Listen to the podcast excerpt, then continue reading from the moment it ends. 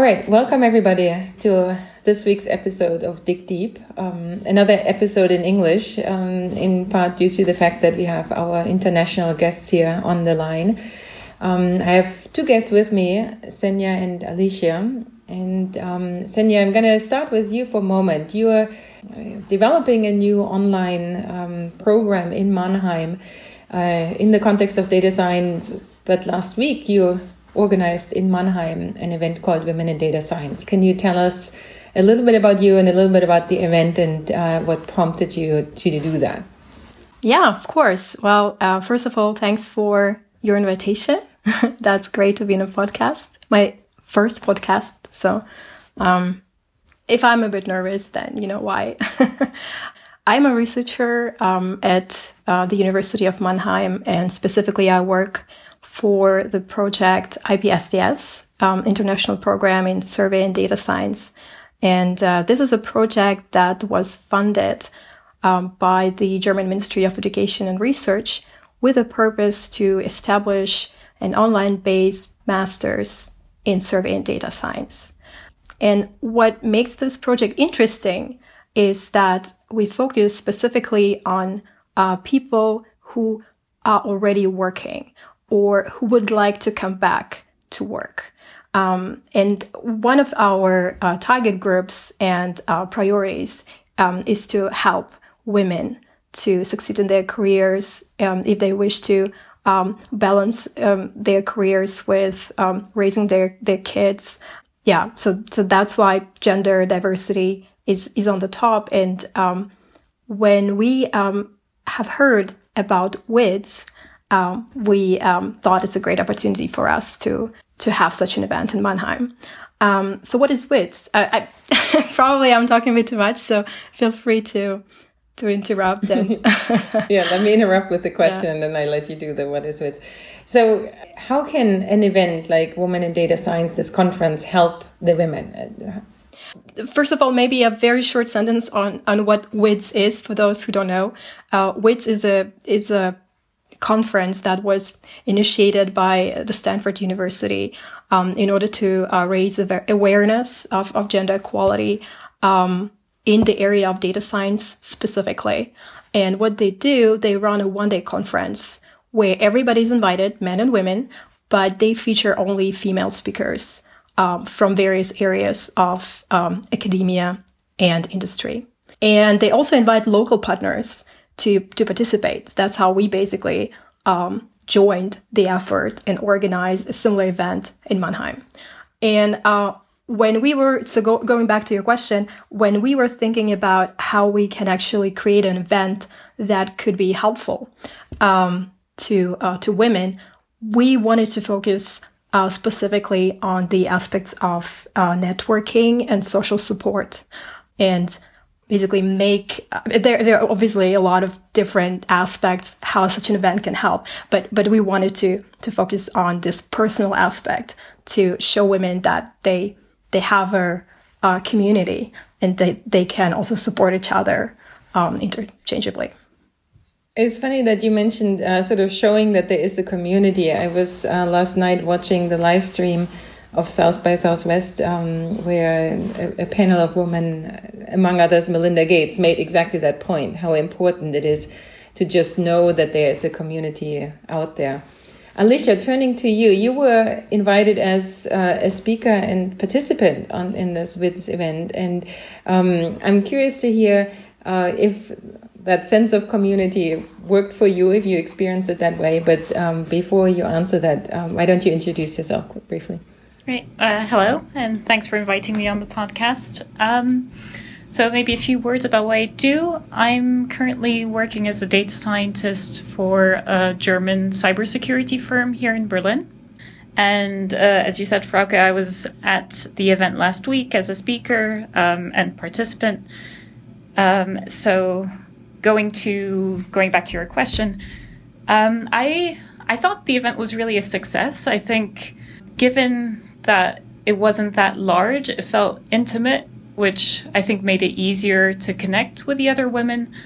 Um, and I've already like one of them sent me an email a couple days ago and asked if I wanted to sort of um, continue staying in touch and if she could like get back to me with more questions about my career. So I feel like that's already a big success. Um, that clearly a connection was forged right there. Um, and also for me, it was really interesting to be around women who work in similar fields or are thinking of going into those fields, but aren't necessarily like either in Berlin or specifically in the um, cybersecurity community. So, like, slightly outside of the group of people that I would normally uh, meet at tech events.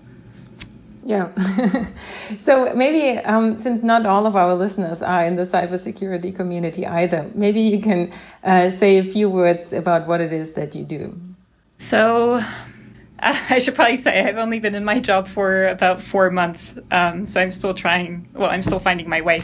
Uh, right now, I'm working. Um, I guess the, the, main focus of my work is data analysis. Um, I'm currently working on analyze, analyzing um, feeds. Um, so these are feeds with data about threats on the internet. So, for example, it, uh, there might be some domains and URLs provided within these feeds um, that um, point to uh, malicious um, activities on the internet. Uh, so, I'm currently analyzing these feeds and trying to get an idea of what is useful for us as a company. Um, obviously, cybersecurity is a very large uh, field, and we only focus on um, one specific part of it, and that's specifically economic cyber espionage. So we're interested in um, criminal groups or foreign governments that are spying on German companies. So we have um, so that's why I'm keeping in mind as I'm analyzing uh, these various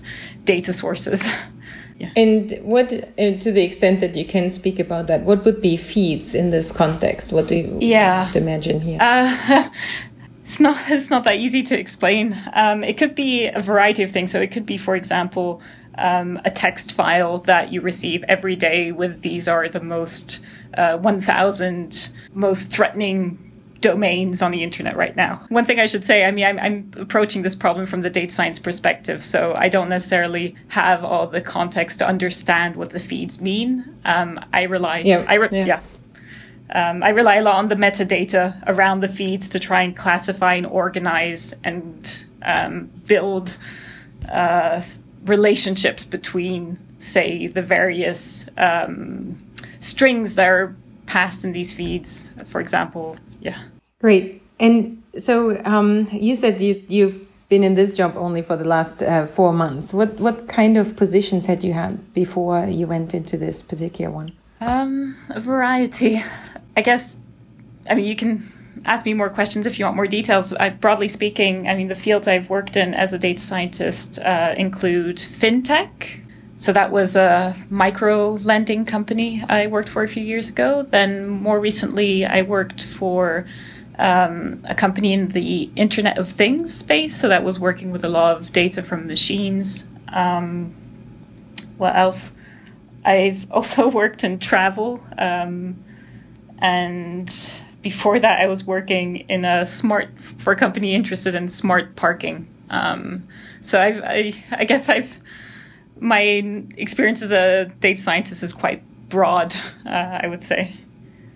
And um, I, that that's great because that was one of the things uh, I remember coming up at the Women in Data Science um, conference last week, and it's sort of what defines you as a data scientist. When have do you have quote unquote the, the street creds to to call yourself a data scientist and apply for such jobs? And obviously, Svenja, you're building a program that tries to teach those skills. So, Alicia, what would you say? You know differentiates you from others in the company? How what, what is your different view on data or tasks that you usually tasked with?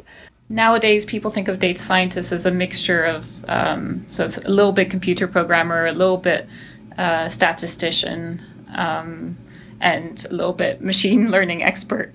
Um, so I guess what differentiates me at the moment from other people in the company is I I have a little bit well more than a little bit, but I have experience both um, on the math side. I, I studied maths. Um, I've also done some programming, and I've been teaching myself machine learning through online courses. Um, yeah, I, I, guess the mix is probably um, what defines a data scientist. Um, although I, I, don't believe there's a strict definition of what it is. Svenja, what was your impression um, talking to many of these different women uh, last week, but also in creating this program? What do you think are sort of key skills and qualities people bring with usually, or have you seen in job postings in that field? Yeah, that's a very interesting question, um, especially because data science is emerging and still changing as a field. Um, and I think what what makes this field interesting is that there are if if we, if we would list all the um, qualifications that people could bring in with them, that would be a very long list. and I mean, I, I think I, I, saw somewhere a presentation um, that labeled it as a unicorn. You know, like sometimes people have an idea that if you want to be a great data scientist, then you have to do all those things perfectly. And, you know, that what you would call the unicorn because it's, it's practically impossible to be an expert in, in all those various aspects. Um, but you can build your profile, you can identify your strengths and your interests, and you can definitely capitalize on your background. And I think that's what we also try to show with a range of our speakers because we had um, people, for example, like Alicia with a math background, very strong um, coding skills. Um, we had people with social science background who um, still went into the area of data science, and um, obviously they also had to in, invest time in um, uh, basically catching up with things that they didn't have in their background before, but they also could capitalize on some strengths that they brought from their social science background for their particular role. One thing um, that became clear, I feel like, in the discussion was that it's not one particular language or one particular skill, but the skill to learn any of these pretty quickly. Right. And uh, we we had um, one very young participant uh, from the social science for the um, data science for the social good group um, and and she certainly was a good example for that. But she also mentioned Nerf guns, Alicia. I, I believe you jumped in and said that would be a red flag for you. Can you share with the audience a little bit what that discussion was about? Uh, yes. So I think somebody asked, um, or you asked, right? Uh, what kind of criteria or how do you evaluate tech companies or data science jobs? Uh, we were discussing the data science job market. Um, That's right. Yeah. And uh, yes, one of our fellow speakers um, said they have Nerf guns. I, I think it really.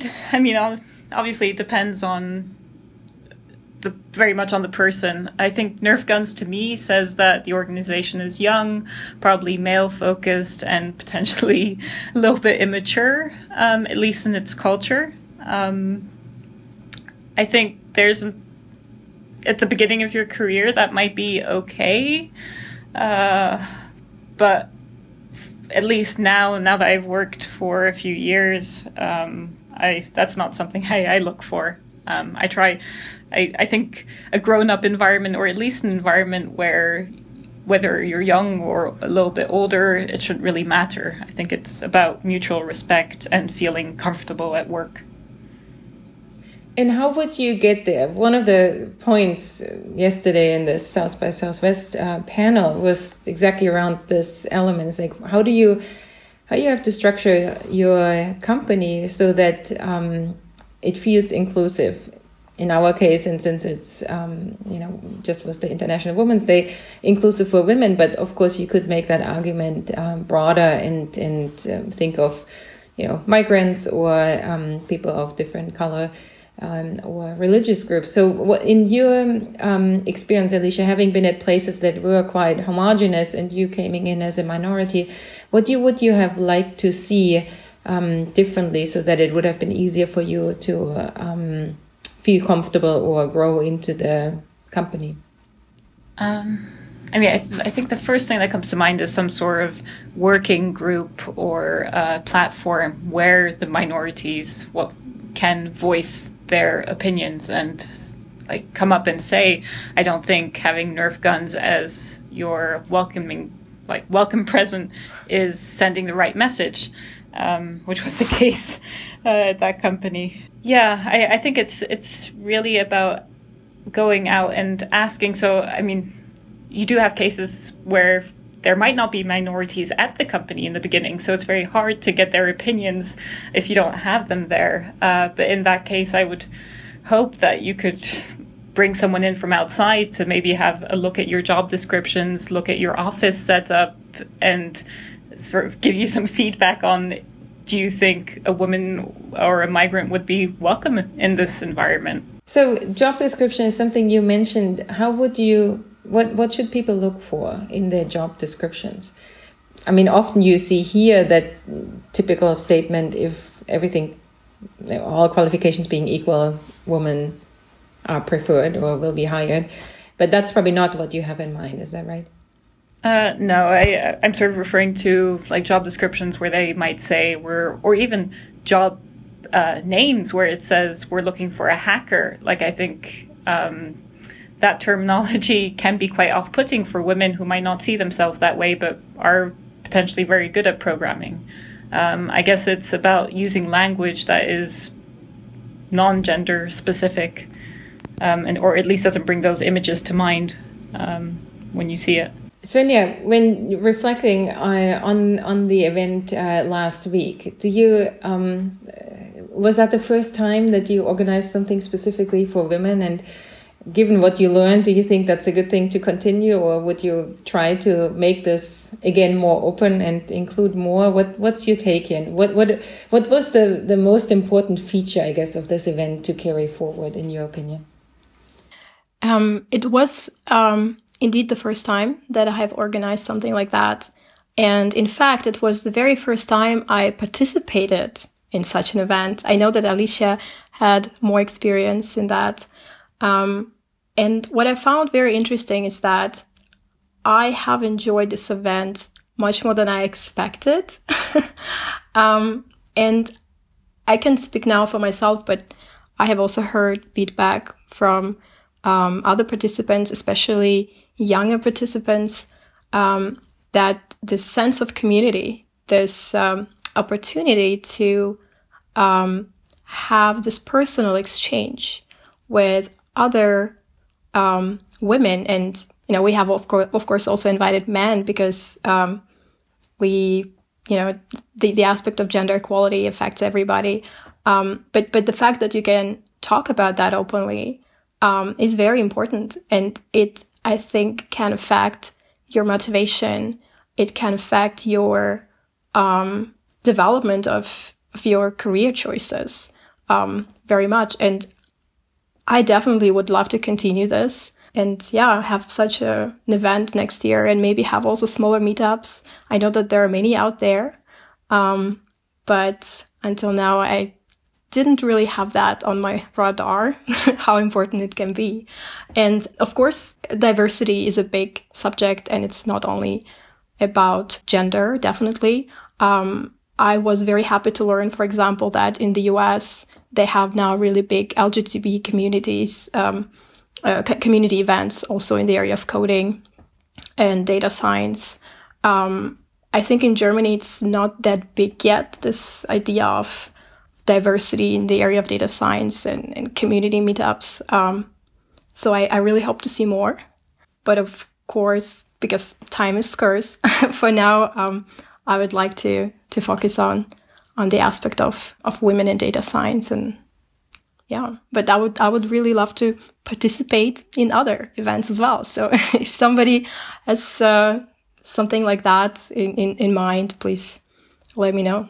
We'll definitely put your contact information in the show notes. Alicia, any uh, final thoughts, sort of takeaways from you from the event that stuck with you that you want to share with the audience? I, I found the event really inspiring, and I think, I mean, one of the things, which is probably a good a sign of a good event, is I felt like there was so much more we could have explored um, during either the little workshops we had. I mean, I I got the impression that there was a certain thirst for uh, like asking questions and um, exchanging uh, thoughts and opinions. Um, so yeah, uh, I'd like to be involved in the next one where I, I it's kind of I, I came home actually and I was like, I think I'd like to participate in more events, like maybe give a few more talks and just get out there a little bit more. Um, yeah.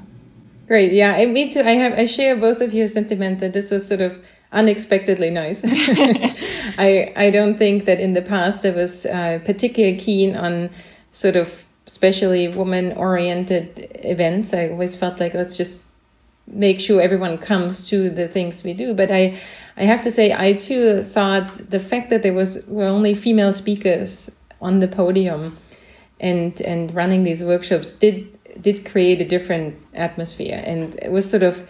I, I became all in a sudden aware how rare that is, and how most of the time when I'm somewhere, um, it's all male, and I don't even think about it. And so, um, I yeah, I would I would share your uh, your notion of being inspired.